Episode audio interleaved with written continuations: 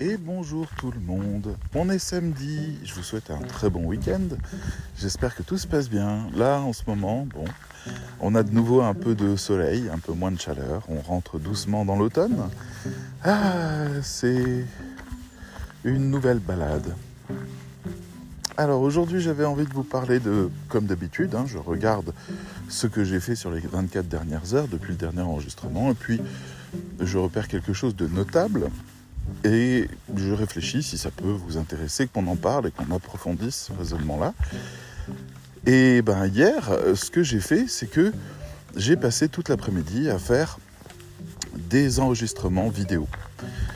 Et, euh, et j'avais envie de vous parler de ça parce que ça permet peut-être un petit peu de démystifier la difficulté de cette épreuve-là et qui pourrait peut-être vous ouvrir des portes et bien plus nombreuses que vous pensez en tant que freelance. Et euh, donc il y a une dimension qui peut être publicitaire comme il peut y avoir aussi une dimension rémunératrice. Et euh, je trouve ça intéressant. Euh, donc j'ai tourné toutes ces vidéos parce que j'ai décidé pour la troisième fois de refaire intégralement la, la 2MFM, donc pas la MFM, la 2MFM qui est la meilleure mini formation du monde, c'est comme ça qu'elle s'appelle. Et donc c'est la mini de, euh, de la grande formation qu'on propose pour la métier de rédacteur web. Et je la dédie à un processus de tunnel de vente. Hier, je vous en ai euh, un peu parlé de ce tunnel de vente, mais dans la mini-formation, j'en ai beaucoup parlé du tunnel de vente, euh, qui est donc quelles sont les différentes étapes qui amènent quelqu'un à comprendre ce que nous proposons, afin de pouvoir s'y intéresser si jamais ça lui correspond. Donc c'est la meilleure occasion qu'on puisse avoir pour le faire, à savoir donner un début d'enseignement, expliquer des choses, permettre d'ouvrir l'esprit sur une autre dimension qu'on se propose d'enseigner. Voilà tout l'objectif de la 2MFM, ça l'a toujours été. Non, en fait, euh, au début c'était euh, essentiellement publicitaire, mais ça faisait ça quand même. La première version avait été enregistrée en une après-midi, la deuxième également, et là je perpétue la tradition, c'est-à-dire j'ai fait euh, des notes de toutes les vidéos, il y en a 23 donc j'ai fait des notes de toutes les vidéos. J'ai réfléchi à un plan général, j'ai réfléchi à ce que je voulais dire et à ce qui était important pour les rédacteurs, futurs rédacteurs, d'entendre pour pouvoir mieux se projeter dans le métier et mieux comprendre l'intérêt de ce métier. Parce qu'on a une vraie méconnaissance sur le métier de rédacteur web. Il y a, à ma connaissance, quasiment aucun contenu qui explique les choses clairement. Oh, je viens de voir une biche traverser un champ et ma chienne l'a pas vue, ce qui est une chance parce que sinon j'aurais plus de chienne. Mais elle va pas tarder à couper la route normalement. Alors bref, oui c'est un peu ça quoi. On, a, on est en pleine nature et il y a toujours des animaux qui se baladent. Tant que c'est pas des sangliers, ça va. Alors, d'abord on va parler un petit peu technique. Comment j'ai tourné ce truc? Et pourquoi vous pourriez faire la même chose? J'ai un petit peu plus de matériel que vous, de base, parce que ben, ça fait un certain temps que je fais des vidéos et que j'ai acquis mon matériel au fur et à mesure. Mais ça n'est pas non plus un matériel euh, très onéreux, très technique, c'est vraiment des choses très spécifiques. Par exemple, j'ai un micro qui est euh, devenu un peu ma marque de fabrique parce que vous savez, il faut couper le, souffle sur le micro, donc on utilise des caches en tissu, normalement joliment posées dessus, enfin design, tout ça. Et moi j'ai trouvé un micro, enfin une espèce de, de moumoute, comme une perruque qu'on met sur le micro, et donc ça lui fait une espèce de touffe qui permet d'avoir un très bon son euh, et de ne pas avoir les pops qu'on peut avoir quand on dit la lettre P par exemple sur le micro et que ça fait au niveau du son et ça c'est vraiment très désagréable. Donc on a besoin de couper ce souffle et voilà. Donc j'ai un micro, c'est un Yeti que j'ai acheté d'occasion à une centaine d'euros, qui est un micro euh, stéréo, multidirectionnel, Voilà, qui, qui a pas mal de qualité euh, et qui restitue un son qui est très propre. C'est important le son. Maintenant, si vous voulez investir un peu moins, j'avais un, j'ai également pardon, un micro cravate qui se branche sur le téléphone et qui lui m'a coûté 60 euros de la marque Rode. C'est le Smart Lave Plus, je crois, quelque chose comme ça. Et donc vous avez un petit câble, vous branchez dessus, hop, vous mettez ça sur votre euh, chemise, on appelle ça aussi une lavalière, la technique. Et on a, euh, ah, il y a un chien avec un maître un peu nerveux. Je vois. Bon. C'est quand vous croisez un chien, regardez le maître. Si le maître il est en train de flipper, euh, vous approchez pas du chien. bon. Pour Oli, ça a l'air ok. Euh, et donc voilà, la principale chose qui est importante dans une vidéo, c'est le son.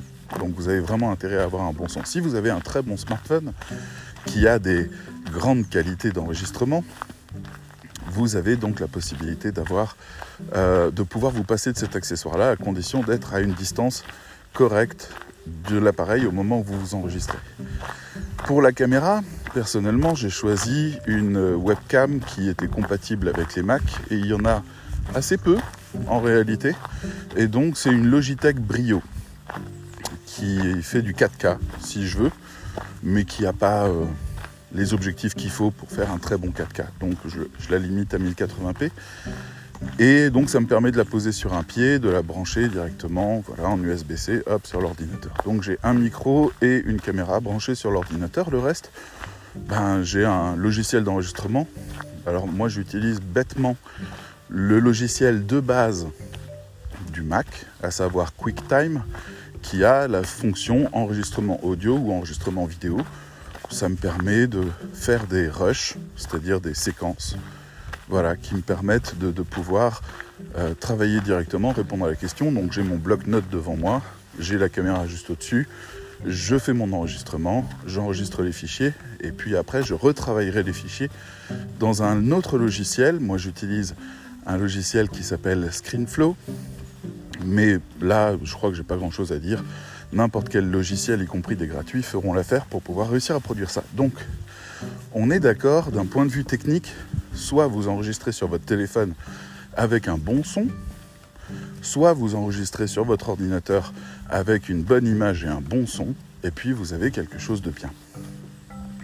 Ça, c'est important parce que je vous ouvre une porte que vous aviez peut-être pas imaginée, mais vous pouvez faire des vidéos de présentation ou des formations ou des vidéos explicatives, ou une chaîne YouTube. Et tout ça assez facilement en réalité. Bonjour Et, et en fait, on ne se rend pas compte de l'impact de l'image. C'est des sujets que j'ai déjà abordés dans d'autres podcasts, mais comme là c'est très concret, puisque je suis en train de le faire, n'oubliez pas que les gens à qui vous vous adressez, qui vont venir voir votre vidéo, sont des humains. Alors je vous dis ça parce que le contenu de ce que vous racontez est moins important que tout ce qu'il y a autour de ce contenu. Si jamais vous rencontrez quelqu'un, il vous raconte une histoire super, vous auriez envie d'y adhérer si elle avait été écrite, mais vous ne savez pas pourquoi, ça ne vous parle pas, parce que le mec qui vous raconte ça, ben il y a quelque chose qui ne va pas. Dans ses yeux, dans son attitude, dans le ton de sa voix, dans sa coupe de cheveux, que sais-je, il y a quelque chose qui contredit la bonne volonté dont il essaye de faire preuve. Et ça, c'est très intéressant, ça s'appelle la métadiscussion, le métadiscours, et ça se base sur tout ce qu'on peut appréhender de l'image et du son en plus du discours. Pour convaincre quelqu'un, le mieux, c'est de faire une vidéo sincère, dans laquelle vous parlez vraiment sincèrement de quelque chose. Les petites aspérités, les E, les A, les A, mais je ne sais, plus, A, je me suis trompé, je reviens en arrière. Ce genre de choses donne de la crédibilité à votre discours. Vous n'êtes pas une star, vous essayez pas d'être une star, vous essayez d'être sincère. Les gens peuvent vous croire c'est important de rester soi-même parce qu'on va être jugé sur des des données, des métadescriptions qui sont quasiment ingérables. Quand je dis quasiment, c'est parce que je voudrais quand même rendre un petit hommage aux acteurs et actrices extrêmement bankable, qui réussissent très bien, qui ont des comédiens, qui ont du talent, parce que quand ils font des films, ils doivent incarner un personnage et leur principale difficulté, c'est de réussir à générer le métadiscours cohérent avec le personnage. C'est là où c'est extraordinairement difficile le métier d'acteur. Tout le monde regarde ça en disant ouais, nouveau Bruce Willis, ouais, The Rock, ouais, je sais pas, après euh, euh, John Malkovich ou euh, Hugh Laurie ou qui vous voulez. En fait, vous avez devant vous une personne qui fait tellement semblant d'être quelqu'un d'autre que vous croyez que c'est quelqu'un d'autre. Et là, en termes de, comédie, on est sur un truc démentiel. C'est vraiment démentiel. Moi, les deux acteurs pour qui j'ai un coup de cœur phénoménal de ce côté-là, c'est très classiquement, hein, pour vous donner des gens que vous connaissez bien, c'est Tom Cruise et Brad Pitt. Tom Cruise, je le trouve complètement dingue à quel point il maîtrise ça? C'est complètement fou. Il peut vous faire un dépressif, il peut vous faire un chanteur de rock, il peut vous faire un super-héros, il peut vous faire aussi un super-héros trop excessif qui en devient une caricature de lui-même, mais tout en subtilité. C'est vraiment des gens magnifiques. Et puis, euh, Brad Pitt est aussi quelqu'un qui a ce panel-là et ces capacités-là. Maintenant, il y en a qui ont des panels beaucoup plus larges et qu'on voit dans des rôles bien différents. Et c'est assez merveilleux aussi. Mais il y a ce problème du métadiscours où en fait on identifie tellement les gens à leur personnage fort qu'on n'arrive plus à les séparer et finalement plus personne vous appelle pour faire un autre film parce que vous êtes euh, trop ce personnage-là. Ça arrive notamment pour les séries télé. Il y a un acteur fabuleux, Hugh Laurie, qui est celui qui a fait le Dr House, qui a une carrière qui tombe en désuétude parce que plus personne l'appelle, parce que pour tout le monde c'est le Dr House. Sauf qu'on est à des kilomètres du véritable jeu d'acteur de Hugh qui est capable de faire bien mieux. Je veux dire, il a commencé à jouer du Shakespeare, lui, dans la vie. Donc, euh, on est sur quelque chose de complètement différent. Mais le personnage était tellement magnifique que qu'il en devient inoubliable. Et aujourd'hui, le personnage et la personne ont fusionné. Donc, comprenez bien à travers ce que je vous explique, non pas que je vous fais un cours sur le cinéma, euh, cours très très amateur, hein, on est d'accord.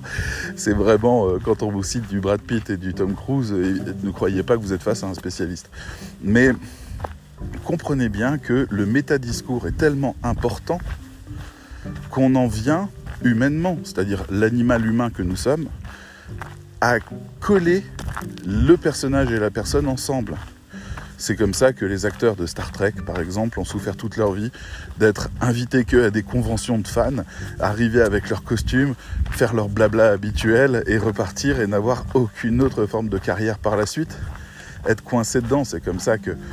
Ah, je pourrais en citer plein, mais il y en a tellement des acteurs qui n'arrivent plus à s'échapper de leur rôle et qui ont peur de ça. Il y a des gens qui ont joué des méchants une fois, alors qu'ils sont adorables dans la vie, et qui sont capables de jouer tellement mieux que ça, et qui ne feront plus que des méchants parce que c'est impossible de faire autre chose de tellement ils sont prégnants en tant que méchants. Donc il y a des acteurs qui font attention à ne pas trop bien jouer un rôle de méchant pour la suite de leur carrière.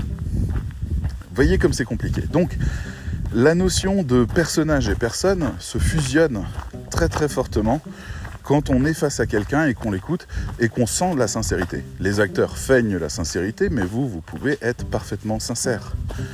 Donc, ça vous permet d'avoir un personnage et une personne qui fusionnent bien ensemble, où les gens vous voient comme quelqu'un de médiatique, à la hauteur de ce que vous voulez être, et de l'autre côté qui... Euh... Ouh là là, il y a un malinois devant. Qu'est-ce qu'ils font tous dehors à se balader aujourd'hui? Bref. Donc, ça vous permet de gagner énormément en notoriété et en sincérité simplement avec des vidéos. Donc on pourrait croire que c'est compliqué, ça l'est pas du tout. Je pense que réellement en une après-midi, vous pourriez euh, complètement cerner toutes les mécaniques que vous avez euh, devant la caméra pour pouvoir réussir à les transmettre. Bon, je vais voir si je peux rattacher mon chien parce que je les sens vraiment nerveux avec leur malinois. Oli Ma puce, viens ici. Hop, voilà, pas à bouger. Non, non, non, pas à bouger. C'est bien. Voilà.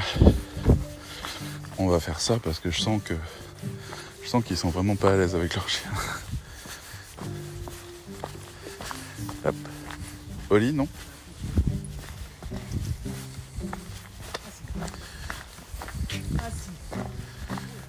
Bonjour. Oli, stop Oli Assis. Assis.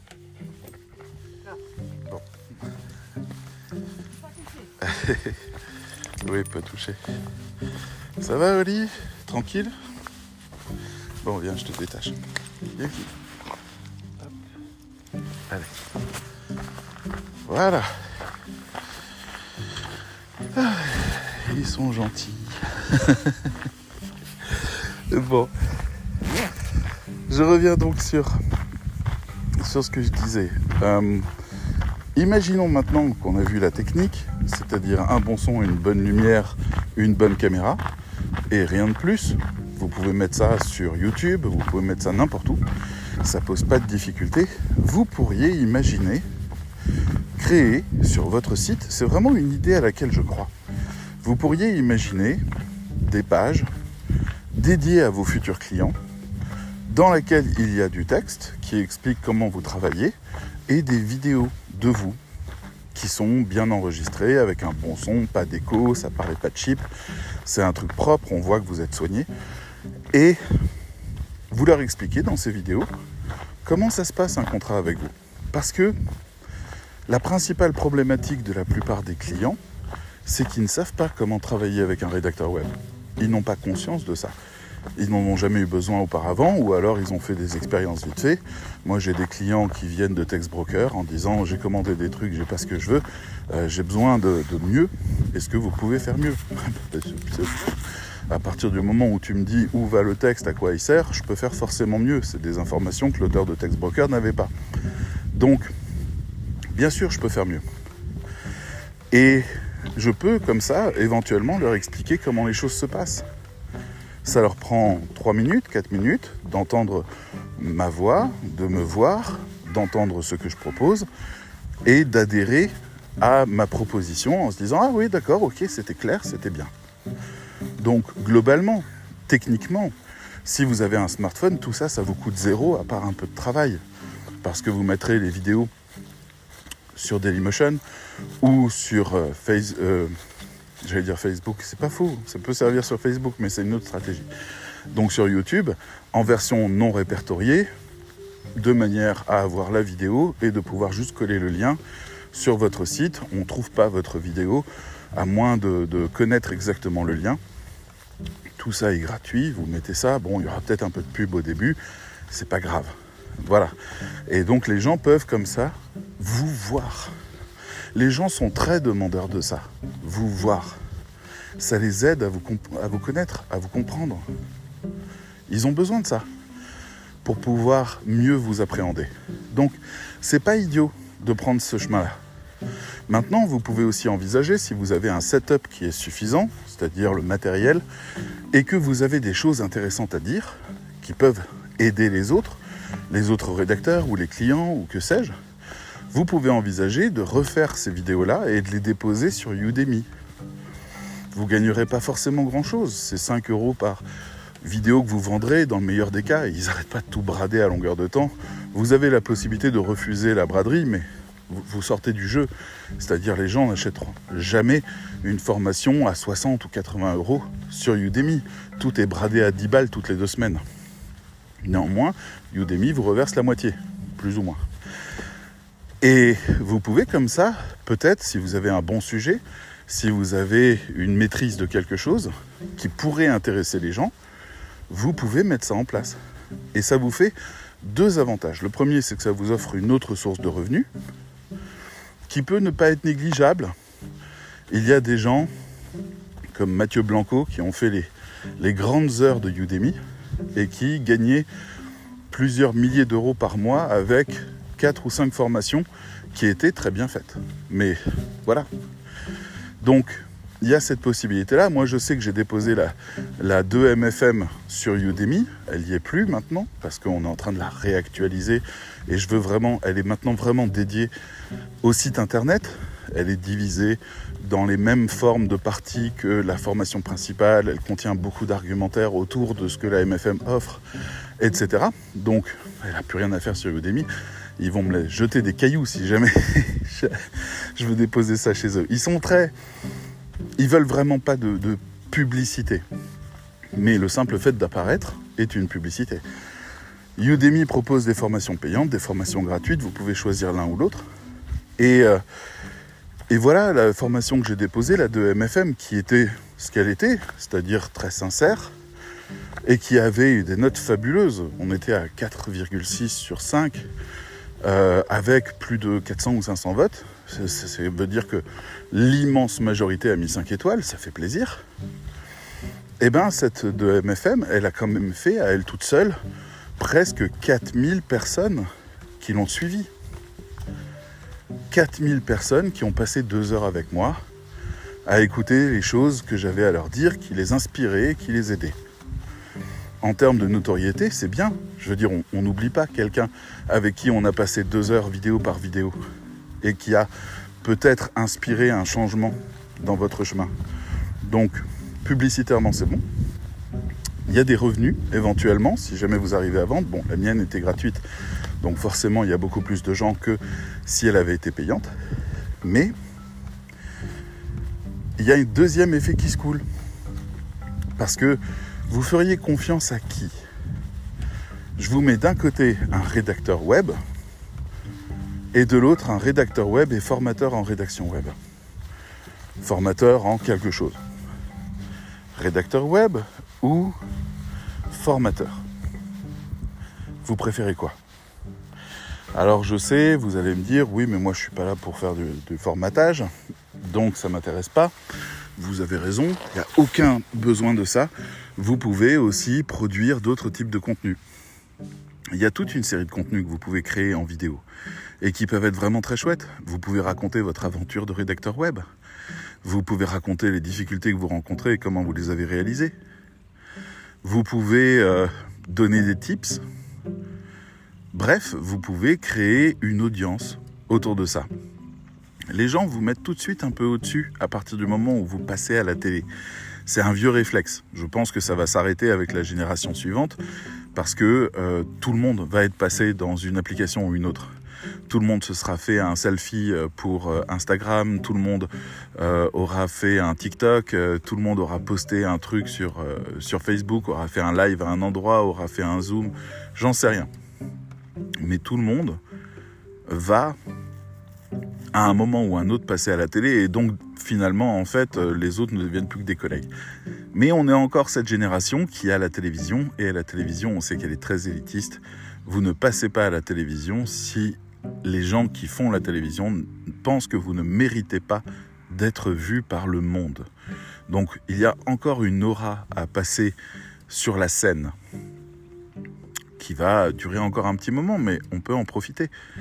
Donc aujourd'hui, vous pouvez un peu comme les les comment ça s'appelle les, les écrivains autoproduits, ceux qui auto-édition, voilà ceux qui écrivent leur bouquin et qui le publient eux-mêmes et qui mettent parfois quelques milliers d'euros sur la table pour le faire, euh, bah, vous pouvez faire la même chose. Vous pouvez décider seul que vous méritez de passer à la télévision.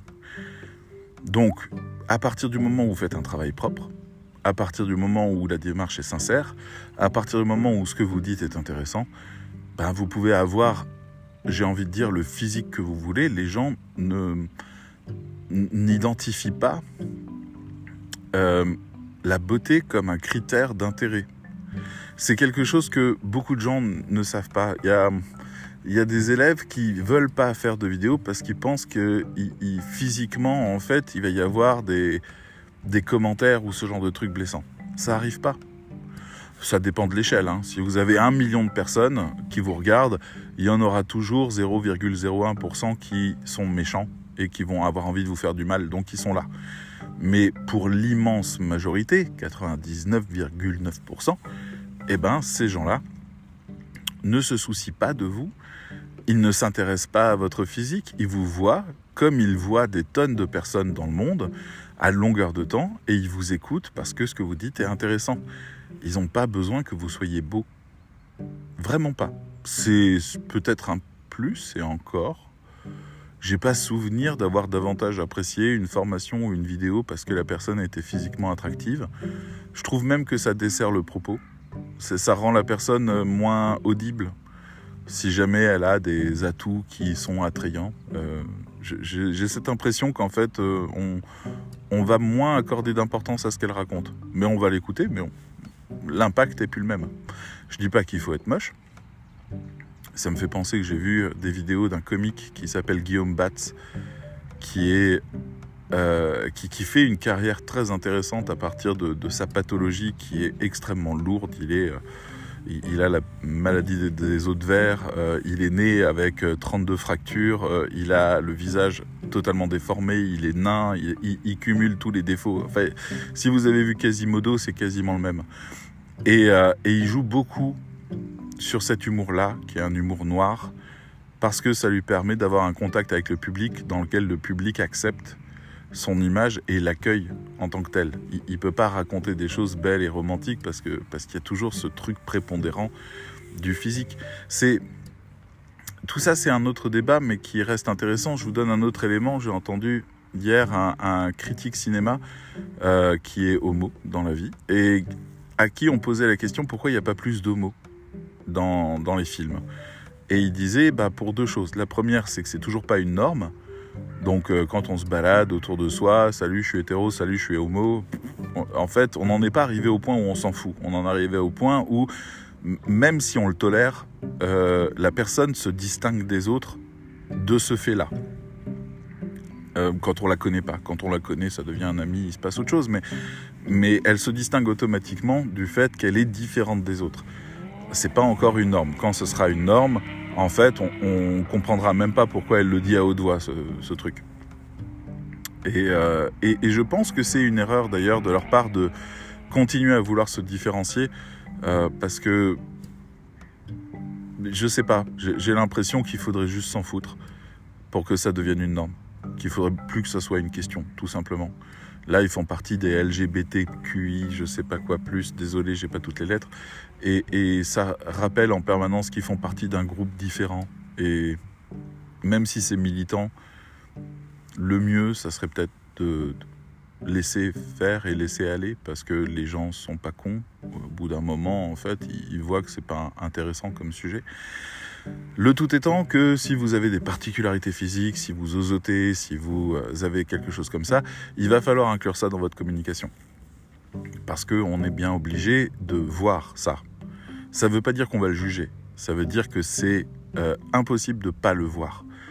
Donc, autant en prendre note et le faire. Par exemple, si jamais vous... Imaginons que vous osotez, ben vous pourriez jouer de ça mais pas euh, en, vous moquant trop de vous-même, mais simplement en donnant du sens à ce truc. Je sais pas, j'ai une idée complètement conne, mais euh, les titres de, vos vidéos, vous mettez des aides à la place des S, quoi. C'est aujourd'hui, je vais vous parler des réseaux, et c'est marqué comme ça. Et, et, pour le coup, ça devient votre signature. C'est-à-dire, les gens, ils cliquent dessus, ils vous entendent zozoter, ça les fait sourire, et puis terminé, ils vous écoutent. Et il voit que vous, vous acceptez ça. Il voit que pour vous, c'est votre définition, que ouais, ça, fait, ça peut faire rire trois minutes, et puis après, c'est terminé, et puis maintenant, on parle sérieux. Et vous pouvez dépasser ce truc-là assez facilement en, parlant d'une norme et en, expliquant la distance que vous avez avec cette norme et en disant qu'elle est incluante. C'est-à-dire, euh, voilà, bon, bah, la seule chose qui me différencie de la norme, c'est le fait que je zozote, c'est bon, je l'ai vu, regarde, j'ai mis ça dans, dans le texte. Donc voilà, ça peut être drôle de dire, euh, moi je rends euh, le système automatique des, des sous-titres de YouTube complètement zinzin. Je trouve ça rigolo. Moi, c'est le genre de personne que j'aimerais bien suivre. Ou alors, si vous êtes trop gros, voilà, c'est trop gros. Alors j'aime bien le trop parce qu'il renvoie directement à la norme. Euh, la seule chose qui fait que je juge quelqu'un de trop gros, c'est quand il peut plus faire ce qu'il veut dans la vie. Voilà, quand il peut pas euh, espérer séduire, quand il n'ose pas aller vers les gens, quand il n'ose pas faire du sport, quand euh, il est, quand il est pas seulement complexé, c'est-à-dire même quand ça joue sur la santé, ces choses-là font que je sais que le mot trop se vaut. Mais si la personne est rayonnante, belle dans sa vie, euh, généreuse, qu'elle a envie de, de qu'elle est aimée par beaucoup de gens, qu'elle a un caractère magnifique, je m'en fiche complètement du poids. Mais vraiment complètement. Donc le mot trop, c'est vraiment quand c'est trop pour vous. Le tout étant que vous pourriez à ce moment-là, quand vous faites une vidéo et que vous parlez de ça, vous pouvez choisir un beau cadrage, vous pouvez vous mettre en valeur sans exagérer, sans devenir une pin-up euh, des années 50 ou 60, et, juste vous mettre en valeur de manière à faire apparaître une personnalité dans la vidéo et jouer de, de ce qui fait votre personnalité. Et donc finalement de devenir une personne attrayante et agréable parce que c'est la bonne énergie et que en fait votre physique vous verrez tout le monde s'en fout de la même manière. C'est euh, c'est l'histoire du joueur du grenier ça. Le joueur du grenier alors c'est hyper intéressant à écouter. C'est donc un, youtubeur connu. C'est hyper intéressant à écouter parce que c'est quelqu'un qui a euh, il a fait une vidéo pour un, une chaîne de sport je crois, euh, si vous tapez joueur du grenier régime, vous devriez tomber dessus, qui dure une petite heure dans laquelle il va raconter toute son aventure depuis son enfance jusqu'au moment où il a fait un régime parce qu'il pesait 150 kilos, il est descendu à 80. Il a fait ça en direct dans les vidéos, ça a choqué beaucoup de gens. En un an, il a perdu 70 kilos. C'était sidérant à voir parce que vraiment à chaque vidéo, il en avait de moins en moins, etc. Qu'est-ce qu'il a fait pour obtenir ça? Ben, il a bouffé que des trucs légers, il a supprimé toutes les sucreries et il a fait trois fois par semaine une heure de vélo en cardio. Voilà, et c'est comme ça qu'il a obtenu ce qu'il voulait. Mais pour lui, ça a été un acte de torture et il dit que c'est toujours pas fini, qu'il doit faire attention. Là, il est en train de passer, il est passé de 80 à 95, il est en train de reprendre, ça le stresse. Mais s'il a fait ça, c'est surtout parce qu'il venait de se marier et que sa femme était inquiète pour sa santé. Sa femme a épousé un gros, c'était pas un problème mais c'est juste qu'il avait des problèmes de santé et qu'il euh, fallait faire quelque chose. Il l'a fait pour lui. Mais c'est extrêmement intéressant de voir comment l'image a changé et comment ça a perturbé énormément de gens. Comment euh, le gros que tout le monde aimait est devenu un mince que tout le monde adore, mais qui n'a rien apporté en termes de notoriété. D'ailleurs, sa chaîne plafonne depuis un certain temps, ce qui montre bien que le physique n'a pas amené un plus mais on est capable d'aimer un gros s'il nous apporte quelque chose qui nous réjouit. C'est sortez de votre de votre tête l'idée que vous allez être jugé sur votre physique. Les gens veulent vous rencontrer et veulent savoir pourquoi vous êtes intéressant. C'est tout. Donc si jamais on arrive sur votre site et puis qu'on tombe sur une vidéo de vous qui souhaite la bienvenue et qui explique globalement ce qu'on trouve sur le site, je trouverais ça vraiment tellement trop cool. Mais tellement bien quoi. C'est, personne le fait ce truc. Pourtant, c'est tellement dans l'air du temps. C'est tellement fondamental aujourd'hui. On a tellement besoin de voir les autres. Avec les confinements, tout ça, c'est, c'est dans notre tête. On a besoin de les voir. Vous voulez travailler avec un rédacteur du Togo, du Mali, de Côte d'Ivoire, du Bénin ou de Madagascar? Imaginez que vous arrivez sur un site où vous voyez la personne. Ça brise tellement de, de préjugés qui sont pas des préjugés racistes en soi, mais juste des préjugés comme, comme une de ces personnes aurait des préjugés sur un client français. Ils ont, on a tous des projections comme ça, mais tout s'évanouit à partir du moment où on voit la personne. Ça devient la réalité. Je veux dire, j'ai une de mes élèves, si elle m'écoute, je la salue, euh, qui est au Togo, qui est diplômée de droit, qui parle magnifiquement bien, qui écrit magnifiquement bien, et, c'est totalement improbable pour beaucoup de clients français de trouver quelqu'un de cette qualité au Togo. J'entends par là que qu'on on est tellement bête que à force de nous raconter les différences de niveau de vie et des trucs comme ça, on en vient à penser qu'il n'y a même pas d'université dans les pays en question. C'est, je vous le dis, avec toute la sincérité de l'absurde du préjugé.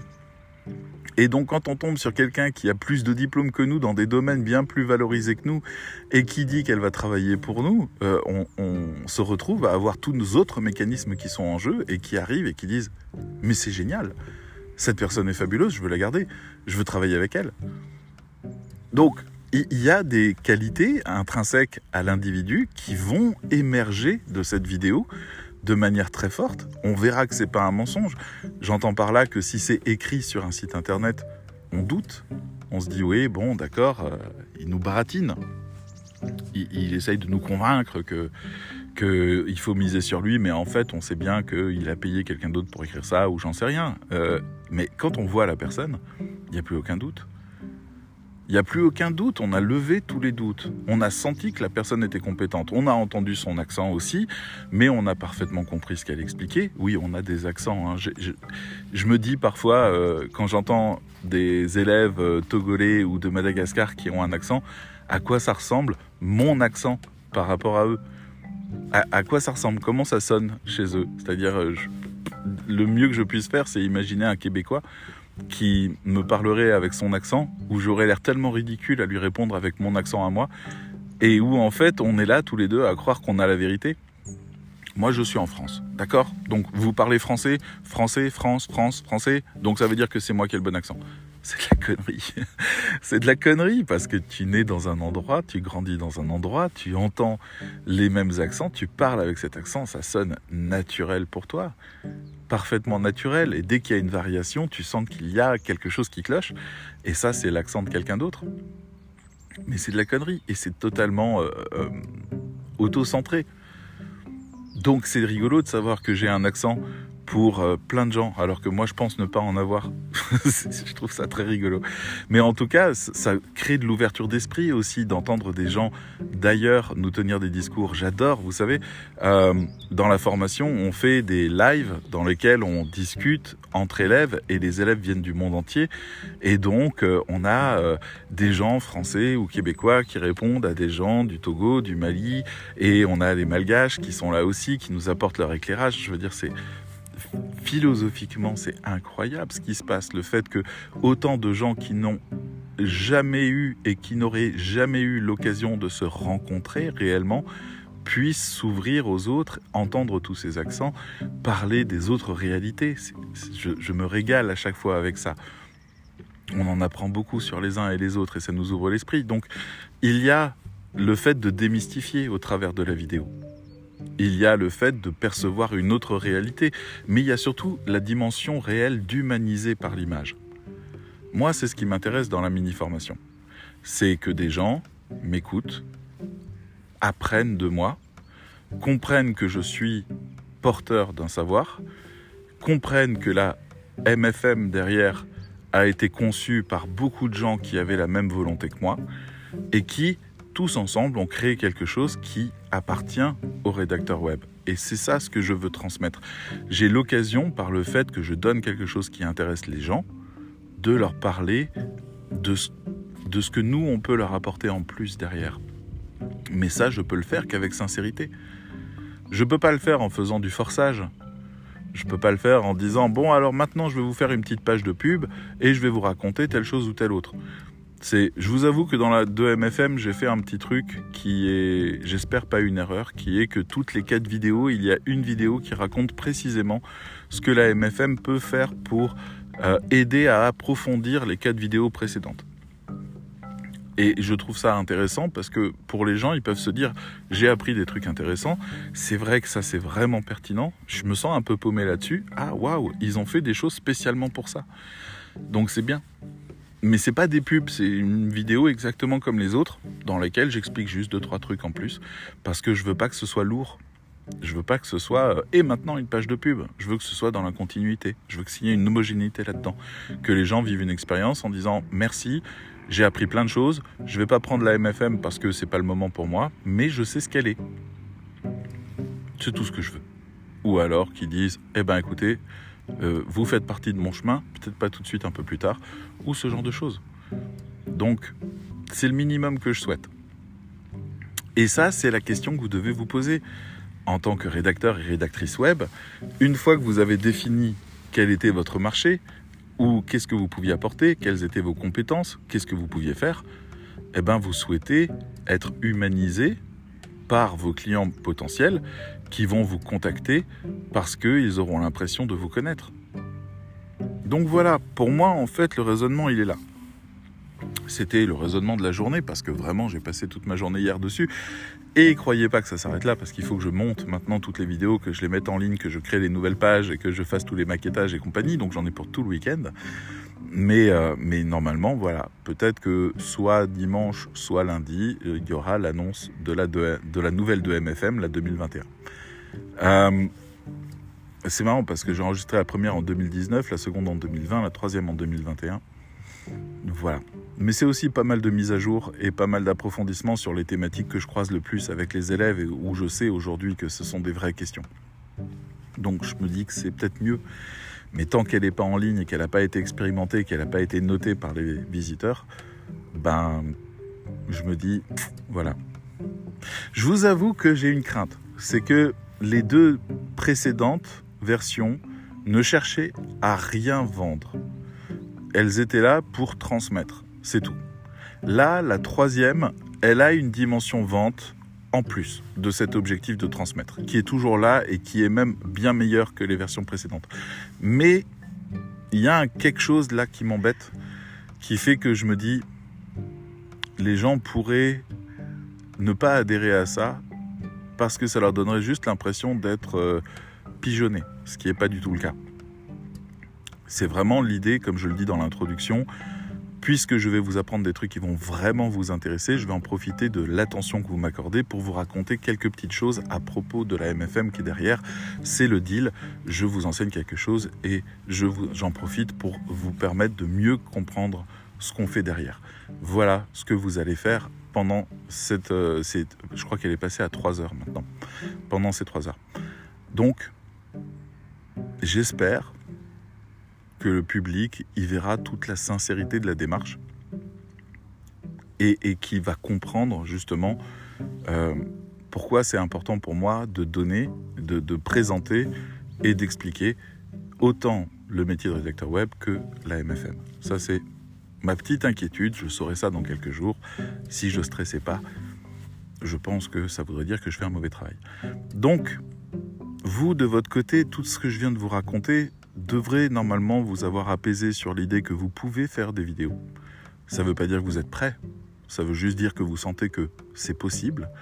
Deuxièmement, ça peut vous permettre de comprendre vraiment tout l'intérêt de faire des vidéos dans le schéma humain-humain dans lequel on est.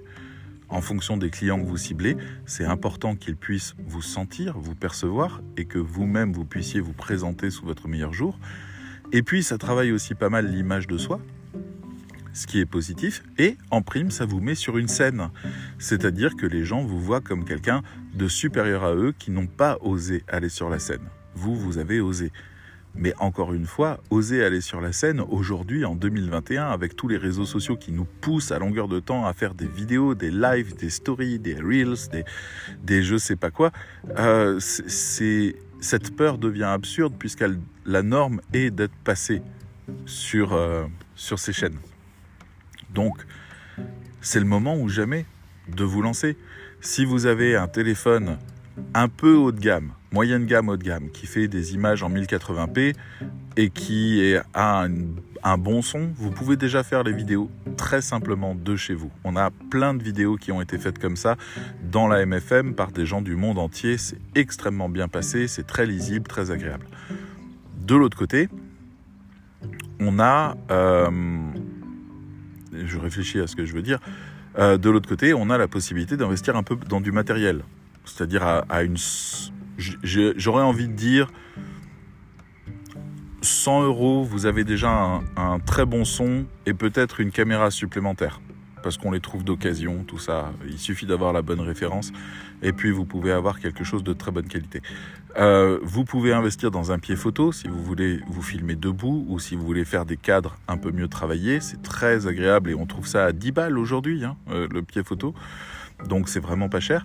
Euh, vous pouvez investir dans des, éclairages si jamais vous souhaitez faire plusieurs vidéos. Je veux dire, à partir du moment où vous voulez en faire 10, ça vaut le coup, ça vaut 100 balles. Euh, on en trouve même à 60 sur Amazon, des éclairages. Euh, il y a même des cercles qu'on appelle le, les, les, éclairages youtubeurs. Où en fait on pose le téléphone au milieu d'un cercle de lumière et donc le cercle de lumière vous éclaire le visage et euh, le téléphone vous filme. Moi j'adorais ce truc sauf que j'ai des lunettes. Alors je vous le dis, si vous avez des lunettes, le faites pas parce qu'on voit le reflet du cercle dans vos lunettes. Donc il y a deux gros ronds brillants sur chaque verre. Donc non. Mais il y a des options qui sont très simples. Ce que vous devez travailler, c'est votre cadre, c'est votre lumière, c'est votre son et c'est votre image. Et ça, ce sont des sources d'investissement potentielles. Pas la peine d'investir des fortunes, vous pouvez vous en sortir très bien avec très peu. C'est vraiment pas une difficulté. Après, en fonction de ce que vous ciblez, du professionnalisme que vous souhaitez avoir, euh, de l'audience que vous arrivez à développer, vous pouvez investir davantage dans votre setup. Mais de base, vous avez tout ce qu'il faut dans votre poche, là, maintenant, tout de suite, pour vous filmer. Ma petite recommandation, parce que je sais que c'est pas facile d'appréhender son image, de, faire de la comédie. Même si on est sincère, on fait de la comédie. Là, je suis en train de vous parler. Euh, bon, je suis tout seul dans un champ, assis, avec un magnifique paysage devant moi, au soleil. Je suis tout seul, je vous parle. Donc, quelque part, en fait, je suis en train de faire de la comédie mais en même temps, je suis en train de parler à une personne que j'imagine devant moi et à qui j'ai envie d'expliquer plein de choses. Je vous recommande de faire des stories sur Instagram.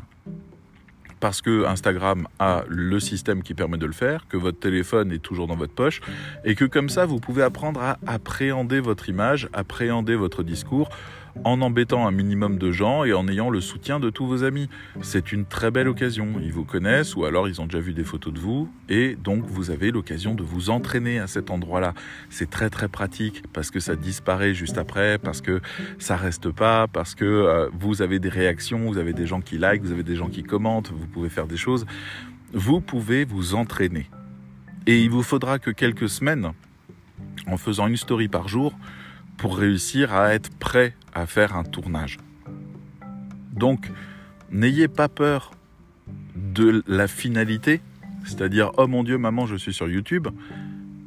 Voyez ça comme un certain nombre de petits pas qui vont vous permettre de progresser dans le bon sens et d'arriver à un moment donné à proposer quelque chose.